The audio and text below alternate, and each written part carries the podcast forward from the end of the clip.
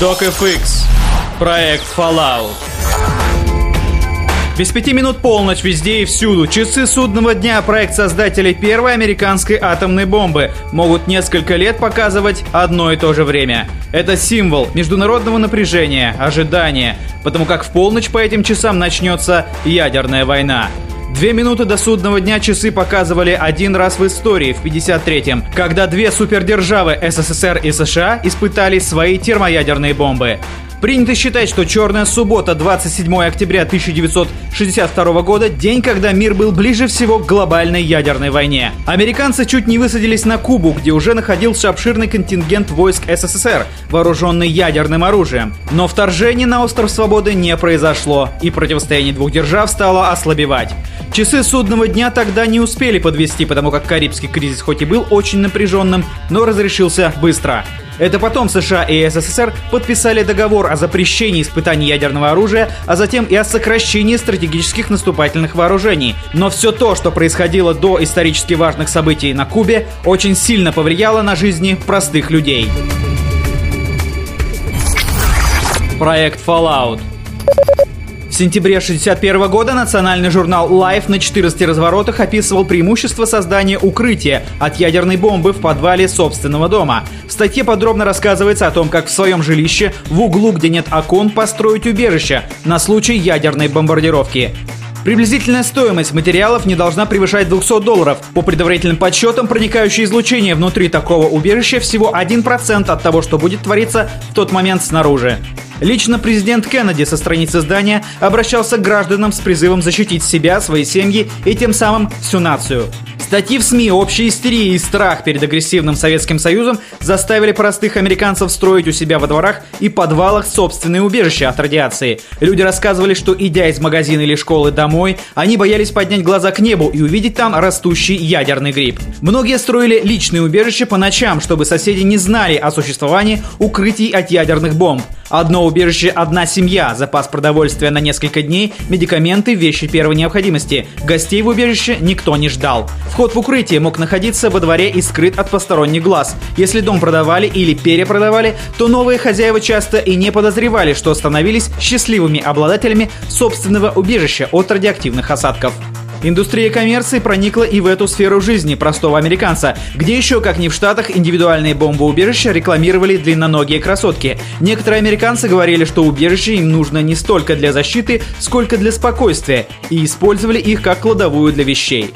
Подобные убежища были построены по всей территории Соединенных Штатов, а органы гражданской обороны призывали американцев обезопасить себя на случай ядерной атаки и помогали в этом материалами и спецсредствами. Федеральное правительство в течение многих лет издавало специальные инструкции, как построить свое собственное убежище, а строительные компании продавали для этого комплекты «Сделай сам». Незадолго до Карибского кризиса, по свидетельствам историков, президент Кеннеди вызвал заместителя главкома ВМФ Пола Фея и спросил, построил ли тот бомбоубежище для своей семьи. Вместо бомбоубежища я построил бассейн», – пошутил Фэй.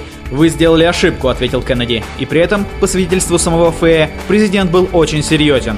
Были и те, кто даже не пытался строить собственное укрытие. Логика простая и объективна. Если дом находится близко к центру города, то в случае взрыва атомной бомбы времени укрыться в убежище просто не будет. Но и на этот случай гражданская оборона предлагала варианты создания укрытий под лестницей, под столом или в дальнем углу комнаты. Бесполезное укрытие. Ядерная война может уничтожить все живое на Земле. Вы выживете, если сможете построить семейное укрытие. Официальная цель семейного укрытия – обеспечить выживание во время и после ядерной атаки. Это было частью пропагандистской кампании – убедить американский народ, что они могут пережить ядерную войну. На этой волне были построены десятки и сотни тысяч частных убежищ. Это был отчаянный шаг. Люди старались сделать хоть что-нибудь, чтобы чувствовать себя в безопасности. Новое оружие, термоядерная бомба, в тысячу раз мощнее атомной, была испытана на атолле Эниветок в 52-м. Она выбросила в атмосферу огромное количество радиоактивных материалов, которые уже вместе с ветром могли дрейфовать на сотни километров в течение нескольких лет. Теперь никто не мог быть в безопасности. Убойная сила ядерной бомбы ограничена местом, где она была взорвана. Но теперь каждый и абсолютно весь везде был потенциальной жертвой радиоактивных осадков. Правительство США признало, что бомбоубежища были бы бесполезны против прямого попадания водородной бомбы, которая разрушила бы укрытие так же легко, как волк сдул домик из соломы в сказке «Три поросенка». Тем не менее, рекомендации звучали так. Во время ядерной атаки перейдите в ваше ядерное убежище и оставайтесь в нем в течение двух недель, пока излучение в атмосфере не снизится до безопасного уровня. В 1959 году правительством опубликованы и распространены миллионы экземпляров 32-страничного буклета под названием «Семья и убежище от радиоактивных осадков». Он включал в себя шаг за шагом инструкции по сборке укрытия из бетонных блоков. Национальная ассоциация производителей пиломатериалов опубликовала брошюру под названием «Семейное убежище из древесины», которая включает чертежи кубической комнаты, для строительства которой требуется 2300 погонных метров пиломатериалов. Американский институт чугуна и стали предложил свои варианты постройки укрытий. Выпускались наборы продуктов для бункеров, емкости для хранения питьевой воды, приборы регистрации радиоактивного излучения, средства индивидуальной защиты. Вместе с частными укрытиями правительство развивало систему коллективных убежищ, но в этом случае все происходило в рамках проектов гражданской обороны. Это стало всего лишь одной из частей всей системы гражданской обороны США. Были построены или оборудованы сотни общественных убежищ, которые могли вместить десятки тысяч людей на срок до двух недель и обеспечить их всем необходимым. Укрытия были рядом со школами, больницами, церквями, частными предприятиями, правительственными зданиями и даже в пещерах. Стандартный рацион обитателя убежища входил 1 литр питьевой воды в день и упаковка специальных печений. Черный знак программы Fallout «Укрытие» на желтом фоне можно и сейчас найти на многих зданиях бывших убежищ, а также на железных ящиках, в которых упаковывалось оборудование, медикаменты или продукты. Проект «Убежище» как часть гражданской обороны США в итоге исчез, когда угроза ядерной войны уменьшилась. Бомбоубежище СССР. В Советском Союзе проекты бомбоубежищ всегда находились под юрисдикцией сил гражданской обороны. Строить индивидуальное укрытие, конечно, никто не запрещал, но этим никто не торопился заниматься. На каждом предприятии было предусмотрено бомбоубежище. У каждого стратегически важного для страны завода был свой собственный бункер. Под землей оборудовали мини-дом со своей системой жизнеобеспечения, медпунктом и столовой. Убежища в Советском Союзе поддерживали в полной готовности в любой момент принять население до, во время и после ядерной истерии. Лишь с распадом Союза многие убежища были заброшены, но некоторые работают до сих пор. Обслуживаемое убежище завода «Электросила» в Санкт-Петербурге. Массивные гермодвери не только предотвращали попадание радиоактивных материалов в убежище, но и химических отравляющих веществ. Убежища рассчитывались на укрытие от химического оружия в том числе. В каждом укрытии был большой запас средств индивидуальной защиты. Дизель-генератор способен освещать все помещения бункера непрерывно в течение нескольких недель. Запас питьевой воды и питания рассчитывался на несколько сотен человек. В рацион обычно входили колбасный фарш, мясные каши, тушенка, шоколад и сгущенка. Паек находился в вакуумной упаковке. Инструкция гражданской обороны выпущена в 1986 году. В то время ядерная угроза уже не была так очевидна, но США по-прежнему противник для СССР. Тем не менее, обучению населения уделялось особое внимание. Советский человек должен знать, что ему ждать и как действовать. Основные ядерные средства нападения США в то время это межконтинентальные баллистические ракеты «Титан» и «Минитмен», ракеты «Першинг-2», стратегические крылатые ракеты «Табагавк» стратегические бомбардировщики.